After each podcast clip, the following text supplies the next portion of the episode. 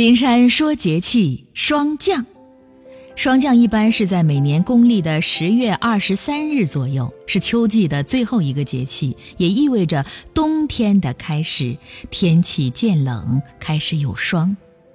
霜降始霜，反映的是黄河流域的气候特征。就全年霜日而言，青藏高原上的一些地方，即使在夏季也是有霜雪的。年霜日都在两百天以上，是我国霜日最多的地方。西藏东部、青海南部、祁连山区、川西高原、云南西北、天山阿尔泰山区、北疆西部山区，还有东北以及内蒙东部等地的年霜日都超过一百天，而淮河、汉水以南、青藏高原东坡以东的广大地区都在五十天以下。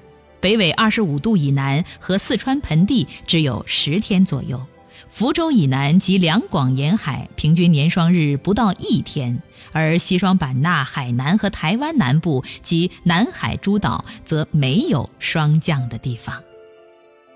霜是地面的水汽遇到寒冷天气凝结成的，所以霜降不是降霜，而是表示天气寒冷，大地产生出霜的现象。露结为霜的说法是不科学、不准确的。露滴冻结而成的冻露是坚硬的小冰珠，而霜冻是指由于气温骤降而引起的作物冻害现象。发生霜冻的时候不一定出现霜，出现霜的时候也不一定就有霜冻发生。但是因为见霜的时候温度已经比较低了，要是继续冷却的话，便很容易导致霜冻的发生。霜降时节，养生保健尤为重要。民间有谚语说：“一年补透透，不如补霜降”，足见这个节气对我们的影响。霜降节气是慢性胃炎和胃十二指肠溃疡病复发的高峰期，老年人也是非常容易患上老寒腿的毛病的，慢性支气管炎也容易复发或者加重。这个时候应该多吃一些梨、苹果、白果、洋葱、芥菜，也就是薛里红。一些地方呢还要吃柿子，认为这样可以御寒、补筋骨。霜降之时，在五行中属土。根据中医养生学的观点，在四季五补，春要生补，夏要清补，长夏要淡补，秋要平补，冬要温补的相互关系上，这个时候与长夏同属土，所以应以淡补为原则，并且要补血气以养胃。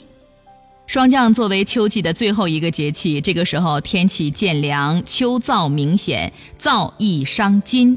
中医专家指出，防秋燥、防秋郁、防寒是霜降期间的健康防护重点。秋燥表现为口干、唇干、咽干、便秘、皮肤干燥等，所以应该多吃一些芝麻、蜂蜜、银耳、青菜、苹果、香蕉等滋阴润燥的食物。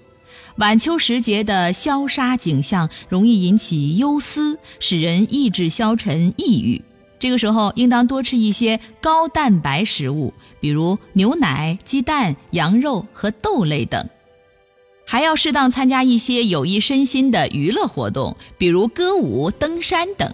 另外，这个季节不是人人适合秋冻的。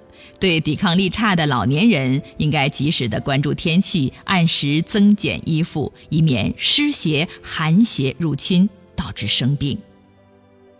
好，祝您健康。